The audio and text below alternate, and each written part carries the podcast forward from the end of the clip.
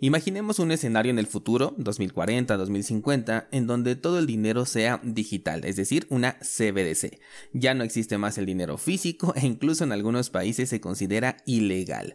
Bitcoin cotiza en el millón de dólares, pero los países más importantes del mundo han dicho que cualquier transacción que venga de parte de criptomonedas es ilegal y podrías ir por eso de una manera bastante simple de qué manera Bitcoin podría sortear este obstáculo porque en el peer-to-peer Bitcoin cotiza a un precio alto por tener dinero fuera de las manos de los gobiernos, pero fácilmente te pueden llevar a la cárcel sumado a que no podrías utilizar este dinero en el día a día. Esta es literal la pregunta que nos comparte un descentralizado y tema que considero que merece todo un espacio, así que vamos a hablar de ello aquí en el 844 de Bitcoin en español. Comenzamos.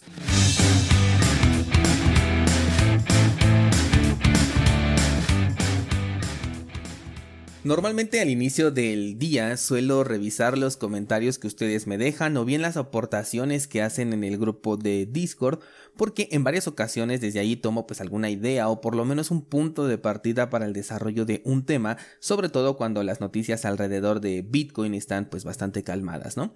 Y bueno, pues este viernes me encontré con esta pregunta que les acabo de compartir y me pareció un escenario súper interesante para poder analizar y por ello es que le quiero dedicar el episodio del día de hoy a este tema, así que vamos a analizarlo.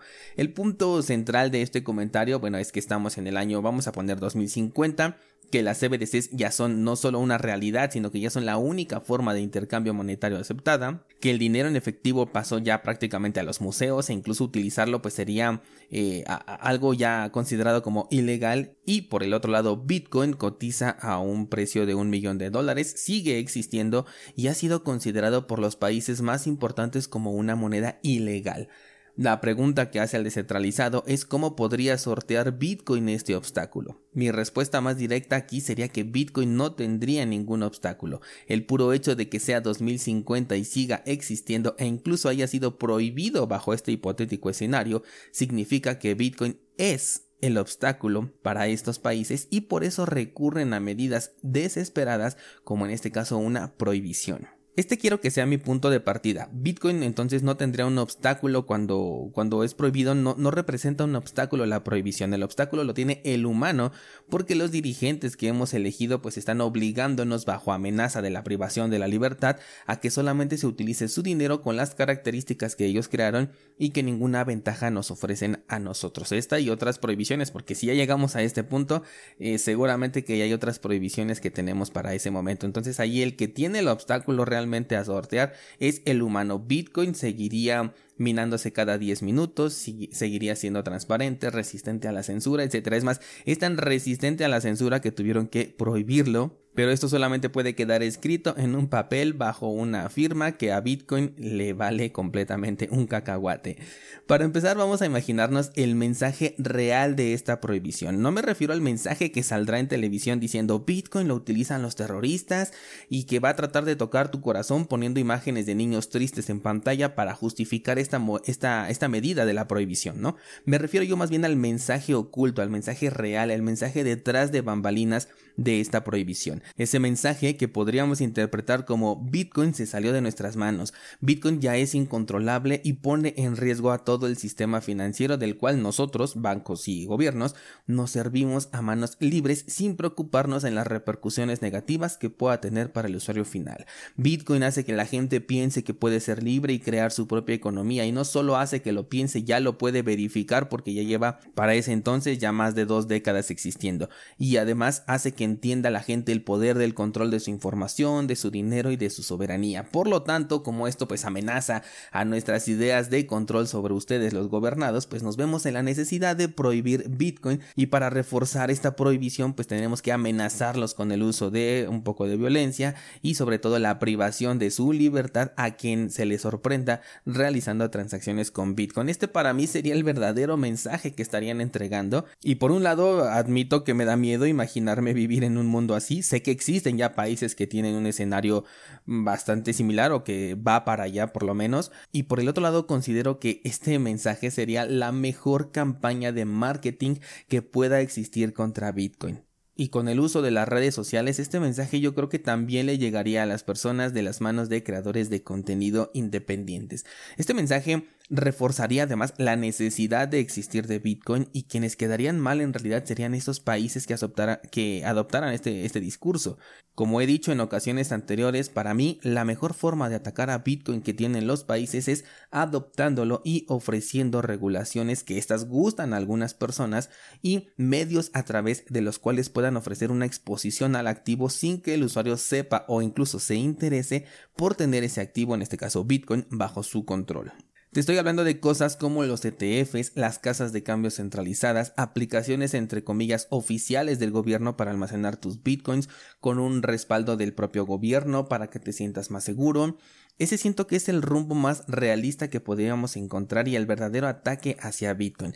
Un escenario donde tu banco, así como PayPal y Mercado Libre, acepten pagos entre comillas con Bitcoin. Claro, estamos hablando del Bitcoin, en donde sí puedes realizar un depósito eh, normal, digamos un depósito verificable en la blockchain y a partir de ahí los puedas utilizar de manera masiva en todo el sistema tradicional. Ese creo que es el verdadero ataque que debemos de tener en cuenta.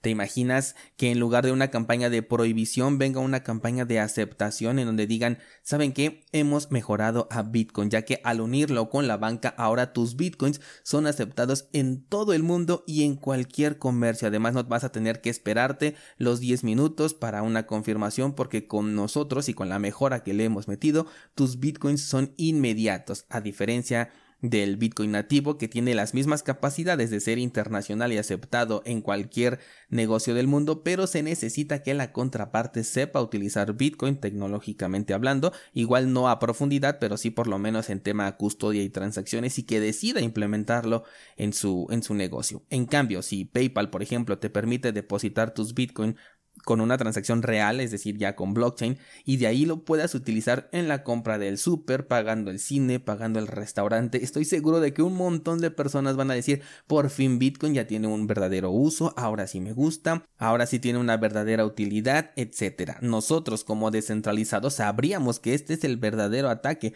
pero muchas otras personas no lo verían de esta manera y eso para mí es muchísimo más preocupante que un escenario de prohibición. Sobre todo porque imagina que te dicen bajo el escenario que estoy planteando, que siempre vas a poder sacar tus Bitcoin, o sea, estos Bitcoin te pertenecen y en cualquier momento los puedes sacar a la cartera que tú quieras. Pero claro, estos Bitcoin de inicio serían regresados única y exclusivamente a una cartera oficial del gobierno, que, es, que sea que ellos la hayan eh, propuesto. Esta cartera obviamente la tienes que crear con el correspondiente KYC y las transacciones que ocurran ahí van a estar 100% rastreadas. Además, para poderlo enviar ya a una cartera propia, es decir, ya una cartera en hardware o a estas que nosotros ya conocemos, bueno, pues vas a tener que pasar por un proceso de solicitud burocrático que te haga pensar, no, pues yo mejor los dejo ahí adentro con, con esta cartera de que me ofrece el gobierno porque me es más útil, lo puedo utilizar para pagar la comida, para ir al McDonald's, al Walmart, etcétera. En cambio, tenerlo afuera en una cartera en hardware en donde además me tengo que aprender o tengo que estar cuidando mis palabras de recuperación, pues me genera un poco más de resistencia. La facilidad de uso es uno de los ataques más fuertes que le pueden hacer a Bitcoin desde este punto de vista, o más bien el ataque sería hacia la mente de las personas, porque insisto, Bitcoin seguiría siendo Bitcoin resistente a la censura, descentralizado, minando cada 10 minutos, etc. Pero son las personas las que decidirían entregarle sus Bitcoins al gobierno o a la entidad de la que, de la que provenga este servicio del que estamos hipotéticamente hablando, pero lo harían de manera voluntaria a cambio de estos supuestos beneficios. Países como China han prohibido el uso de Bitcoin y no tienen este impacto mediático porque se sabe abiertamente que el gobierno de China prohíbe directamente que su población se exponga incluso al contenido de ciertas películas. Entonces, ¿qué podemos esperar con el dinero? Ellos ya están dentro de la burbuja del control y es la realidad que vive esta población hasta que alguien lo saque ahí y pues conozcan lo que es realmente tener una libertad de elección por lo menos más amplia. En cambio, un país como Estados Unidos, o sea, estábamos hablando de que los países más fuertes prohibieran Bitcoin, no sé aquí a qué otros países podríamos meter, pero vamos a enfocarnos en Estados Unidos. Mm, yo creo que no podrían tomar las mismas medidas sin un impacto directo en cómo se vería esto viniendo pues de un país que tiene una estatua con el concepto de la libertad, ¿no? Y aún así Bitcoin en China sigue siendo utilizado a pesar de las prohibiciones, por lo que este método de la prohibición ni siquiera es efectivo e incluso se quedaron sin poder ser, hablando de China, el, el centro de control más grande de la minería, porque casi toda estaba concentrada allá. Y sí, aquí en este punto tengo que aceptar que la minería de Bitcoin está centralizada, pero como hemos dicho, la centralización de la minería no pone en riesgo a las reglas del consenso de Bitcoin, lo que sí podría pasar es que eh, esta concentración de mineros pongan restricciones hacia las transacciones, pero eso lo que generaría sería potenciar las oportunidades para los mineros que no pongan estas restricciones y se encuentren en otros países. Y eh, pues estos mineros que formen parte del complot digamos eh, seguirían absorbiendo el gasto, pero ya dejarían de recibir recompensas, porque esta recompensa se la estarían llevando a los mineros libres, que siempre va a haber países y personas en donde la minería se siga haciendo de manera libre o por lo menos sin estas obligaciones de limitación en las transacciones. Pero bueno, ese es otro tema. Retomando el caso, la idea de que Estados Unidos se vea como un aliado de Bitcoin e incluso le ayude, entre comillas, a ser aceptado en todo el mundo sin tener que meter ninguna clase de regulación adicional, porque una vez que el Bitcoin entre en sus manos o en sus aplicaciones, ya serían ellos los dueños, así que ¿para qué quieren una regulación que les afecte más a ellos? Mejor una especie de alianza con Bitcoin, incluso si le rascamos más, imagina que te dan un rendimiento por tener tus Bitcoins dentro del sistema tradicional. Y de nuevo la campaña de marketing sería tus Bitcoin afuera, pierden valor mientras el precio se desploma, sobre todo esto imagínate en un mercado bajista, pero con nosotros siguen creciendo y tienes una doble ganancia cuando precio se recupere y todavía pues el interés que nosotros te vamos a dar, ¿no? De nuevo, hemos hecho evolucionar a Bitcoin. Ese sería el mensaje que nos entregarían estas instituciones. Descentralizadas, el verdadero ataque desde mi punto de vista no está en la prohibición, sino en la aceptación abierta. Un país que prohíbe Bitcoin es como si se estuviera rindiendo, como si estuviera aceptando su derrota. En cambio, una adopción con supuestas mejoras para mí parece eh, el ataque perfecto.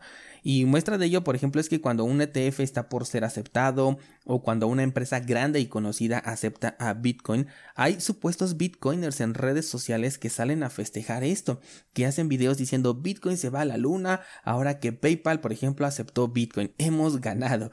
Yo no creo que suceda, por ejemplo, pero imagínate que Apple eh, aceptara Bitcoin, de nuevo tendríamos este efecto. El día que acepten el ETF de BlackRock, que este sí creo que va a ser aceptado, aunque yo digo que hasta 2024, puedo apostarte a que veremos muchos videos en YouTube de personajes del entorno cripto celebrando esto. Ese día va a ser un excelente momento para recordar y compartir no solo este episodio, sino también aquel que hice sobre por qué no me gusta la idea de que, de que BlackRock entre a Bitcoin. Bitcoin solamente puede ser prohibido bajo regímenes autoritarios tipo China, tipo Corea del Norte, Afganistán, en donde Bitcoin no es un tema de preocupación que esté por encima de tu vida, ¿no? Ahí hay preocupaciones más grandes que en este caso Bitcoin.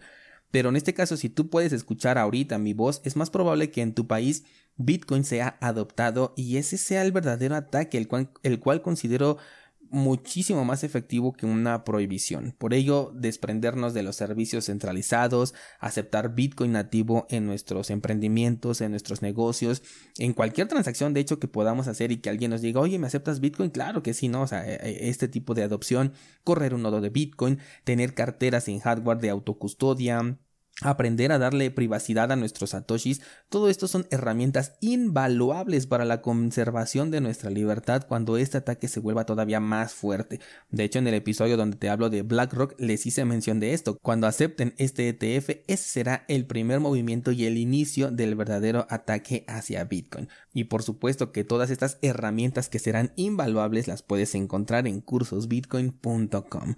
Esta descentralizado es mi opinión sobre una posible prohibición de Bitcoin por parte de los países más fuertes. Yo considero que sería una mala idea, que afectaría su imagen y que además el ataque no sería efectivo porque Bitcoin se podría seguir utilizando y muestra de ello, de acuerdo al hipotético caso que nos pone el descentralizado, es que su precio ya llegó a un millón de dólares. Significa que hay personas que lo están, que están pagando esa cantidad por obtener un Bitcoin, incluso a costa de que puedan perder su libertad.